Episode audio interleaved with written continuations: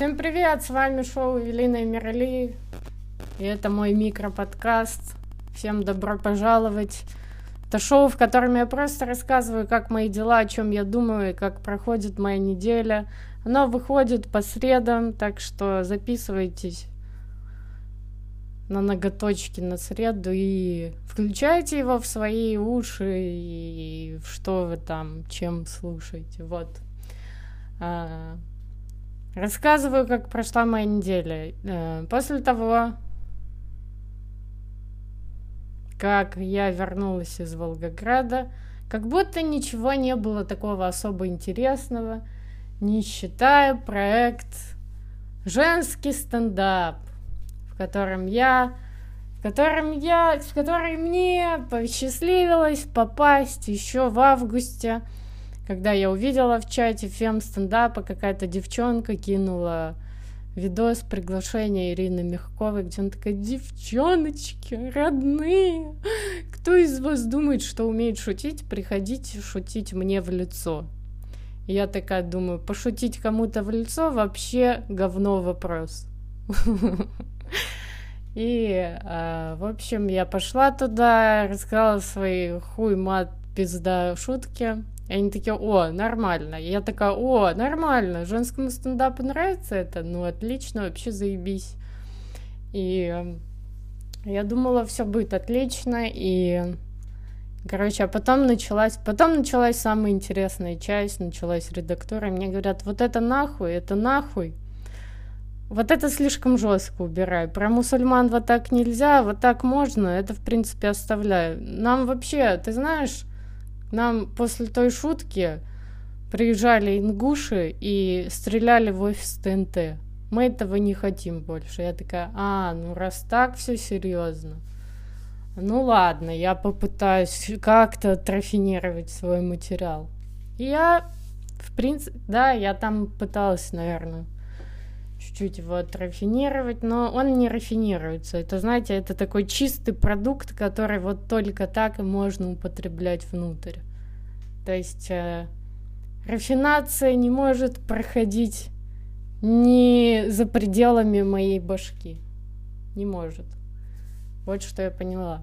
Как я это поняла со временем, да. В общем, э, после приезда в Волгоград, с Волгограда я такая думаю, ну, схожу на техничку, давненько я там не была, что-то они вообще про меня забыли. И я пришла туда, и ничего нового у нас не получилось. Но на этой техничке уже была Зоя Яровицына, которая давала свой фидбэк всем девочкам. Что мне понравилось на той техничке, то, что пришел фанат Насти Веневитиной, какой-то мужик, вдовец с дочкой, и он сделал ей такую крутую табличку, на которой было написано Веневита, это типа ее инстаграм, и такой там красивый зеркальный значочек инстаграма. И, ну, кажется, что кринж. Отчасти так и есть, но с другой стороны, это очень мило. Например, в Волгограде, когда мне Идрак показал свою обложку на паспорт, который ему подарили фанаты. А на ней было высечено, типа, Идрак, Мирзализаде, стендап-клуб номер один. Ну, в общем, очень милая вещь. И поэтому то, что вот Насте такую штуку подарили, это тоже мило. Наверное, если ты становишься публичным лицом, и насколько вы понимаете, я, я хотела сказать не лицом, вот, э, то, ну, привыкай к этому, да. Ну, Настя пока ловит кринж от этого, а я... Э, меня как-то, знаете, даже растрогала история этого мужчины. Я подумала, что если бы Хемингуэй... Бля, наверное, это слишком жестко, да? Но ну, короче, это вот такая история, про которую бы Хемингуэй написал книгу, и все бы были в полном, в полном восторге.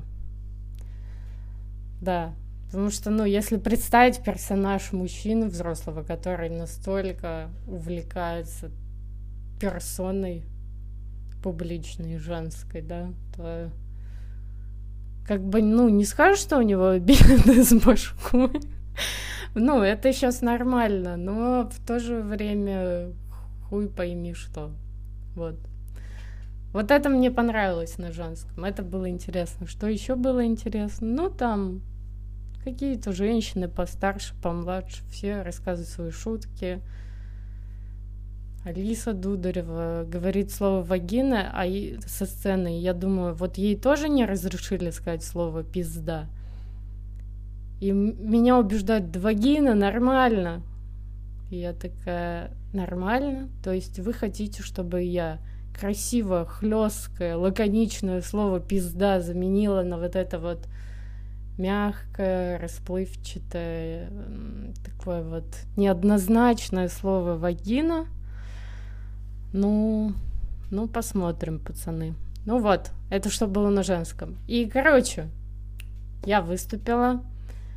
Все там, все потихоньку проходят вот эти вот курсы актерского мастерства с авторами и Зой. Моя очередь. Я сажусь, она такая, я не поняла, вот ты не по тексту сказала, вот хуё моё. А ты вообще хочешь с нами работать? Я такая, что нахуй?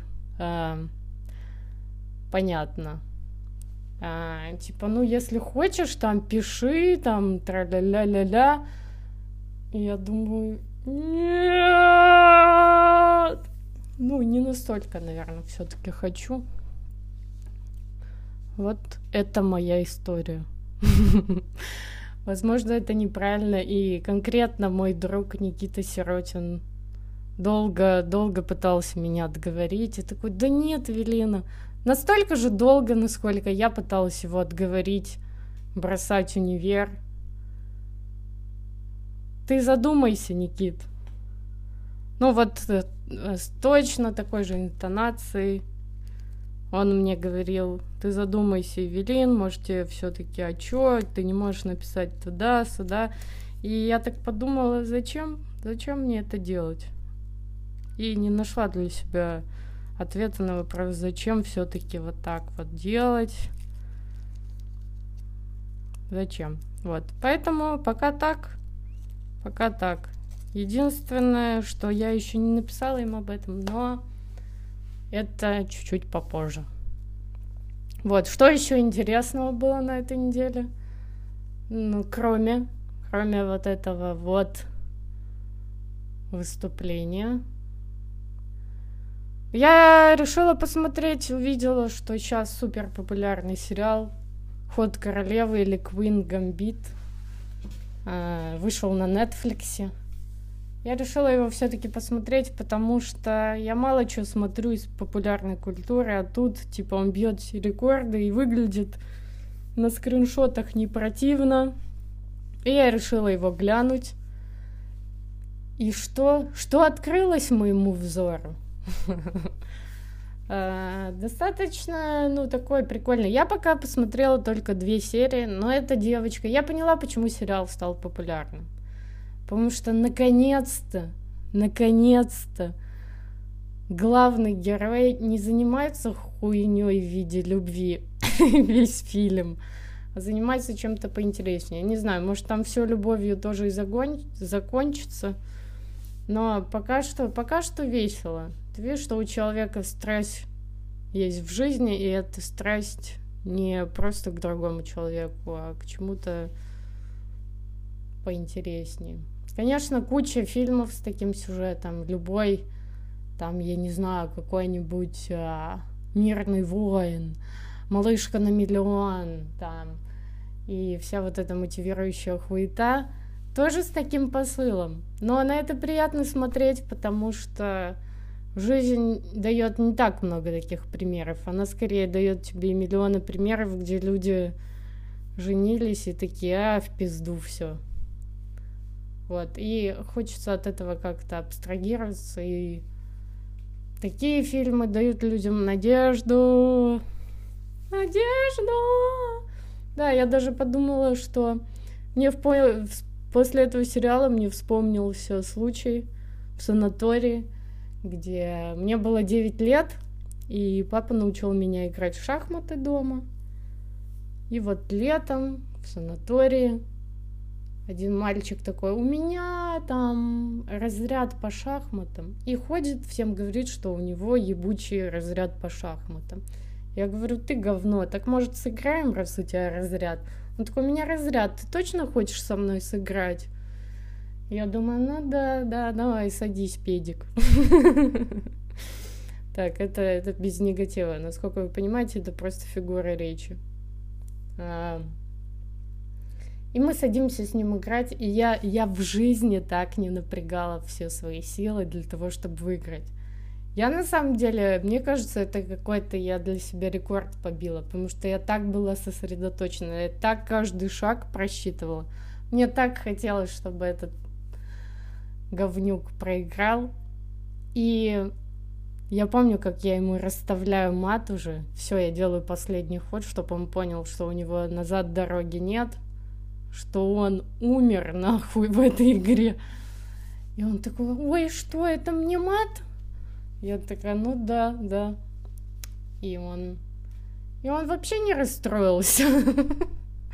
Он такой, а, ну мне мат, я пошел дальше хвастаться чем-то другим. У меня там папа каскадер, что-нибудь такое. И э, я с тех пор решила так, то есть э, чувак даже не встал на место после этого. А смысл, смысл шахмат? И, в общем, после этого я особо не играла, хотя у меня всегда на работе играли люди. Тоже мне спорт в перерыве, да, я лучше пойду поприседаю. Э, на работе искали люди, играли там где-нибудь еще. Вот э, опять-таки Никита организовывал у себя дома шахматный стендап-клуб. И я ни разу не ходила, потому что этот мальчик уничтожил мою любовь к победе в шахматам. Хотя в тот момент я была на диком азарте. Вот. И после этого сериала мне снова захотелось играть. Мне снова захотелось играть. Нет, захотелось, ну, снова вот это ощущение, как будто ты настолько контролишь ситуацию в своей голове, что, ну, это прям ни с чем не сравнимое удовольствие. Думаю, шахматы станут более популярными. Знаете, появятся эти не только старички на лавках, в скверике, а появятся и вот эти молодые кроссовочники, которые такие, а, может, шахматы. Ну, в общем, есть надежда, что это так сработает. Да. Вот такие вот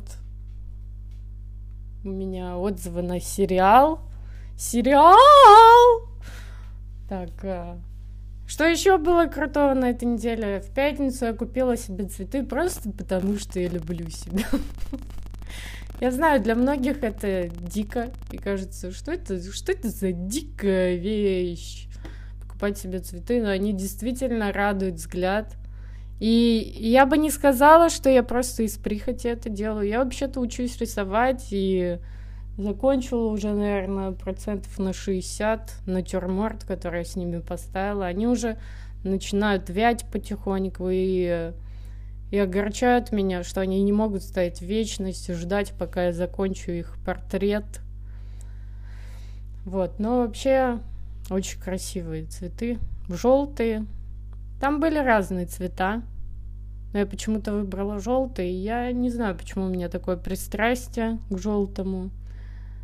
Ну а недавно мне попался ролик на ютубе Садх Гуру. Если вы знаете, это такой а, индийский коуч, который говорит вам очевидные вещи, но ты такой, вау, вау, мужик, белое, белое, да, и, и он там говорил конкретно про цвета, как цвета воздействуют на человека и все такое.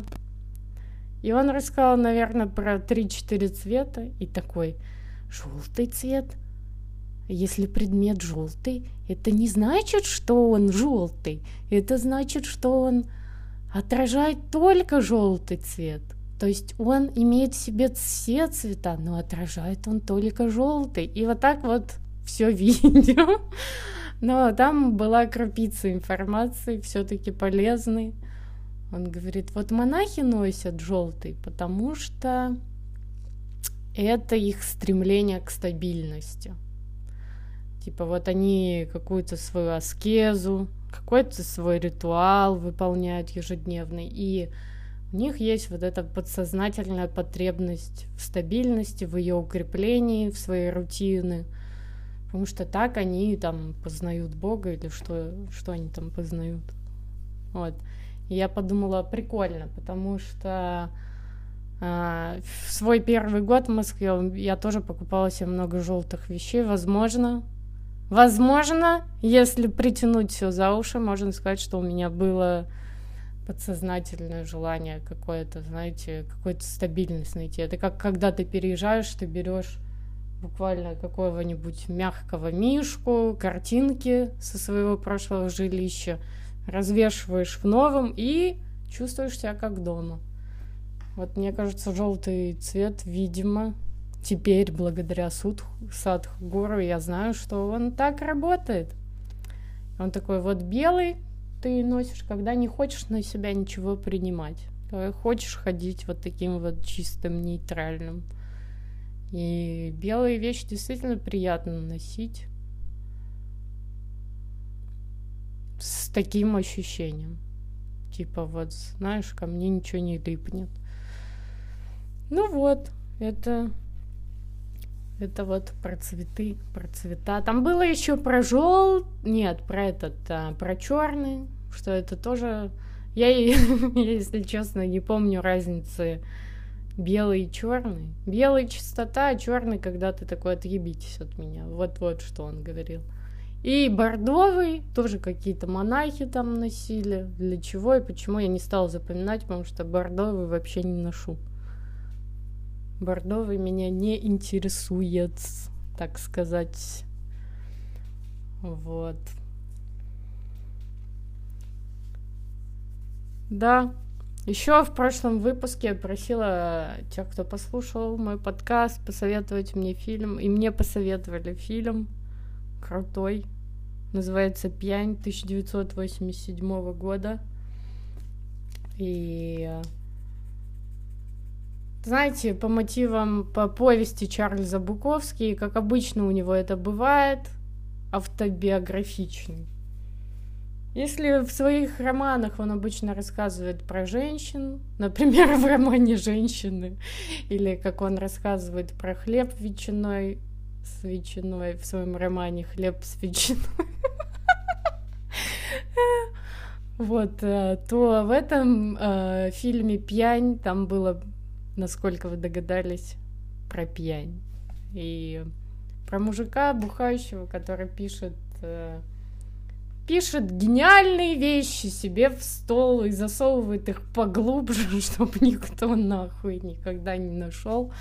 Но каким-то образом какие-то какое-то люкс издания, типа, знаете, современного Вайса, а, узнает, что он пишет это нанимает детектива, чтобы он вычислил, где он живет, и выходят на него, и такие, чувак, нам так понравилось то, что ты пишешь, на тебе пять тысяч долларов. Я не знаю, это просто какая-то влажная мечта, видимо, Чарльза Буковски. Но очень забавно он на этом фильм построил, но там очень э, крутой был персонаж, полицейский, который постоянно в чувство приводил его. То есть первый раз мужик, этот главный герой, вызвал копов, и он такой... А мужик вообще разъебанным выглядит. Он еле ходит, у него рубашка в крови вся. И этот полицейский ему говорит, чувак, ты выспись. Поспи немножко. И я подумала, охуенный совет для чувака, который, который еле двигается. Потом в следующий раз коп приезжает и такой смотрит на него. Он такой, ты вообще белье меняешь? И, короче, ну, для меня это просто... Я выпала в осадок после этих всех приколов. В общем, прикольный фильм. Вам может понравиться. Да, тем более там Микки Рурк до того, как он превратил свое лицо в подушку для битья. Так нельзя говорить, надо всех уважать. Но что ты мне сделаешь? Я в другом городе, Микерург. Вот. А Еще на этой неделе я выступала у Наташи Судиной. Она меня пригласила в Эль Борачо. И что меня удивляет, там всегда э, очень такие зрители, знаете, типа, ну, именно та аудитория комиков, которая, которая их слушает с удовольствием. Не те пидорасы зажравшиеся, которые такие, ой, пошути мне тут еще там и там слишком старые, слишком молодые, которые такие, ой, я не знаю, что, про что ты мне тут рассказываешь. А такие, которые с вами на одной волне, которые такие, пицца, пицца, хуица, ха-ха-ха. Вот, и я там хорошо выступила, на свой взгляд, но выступила 9 минут вместо 12. Наташа говорит, давай, ебошь 12. Я такая, блин, у меня шесть. Ладно, вытащу все, все. И я вытащила и что-то там добила. Вот. Так что было прикольно, мне понравилось. И мы пообщались, и там другие ребята, мы с ними пообщались. Да, в общем, было весело.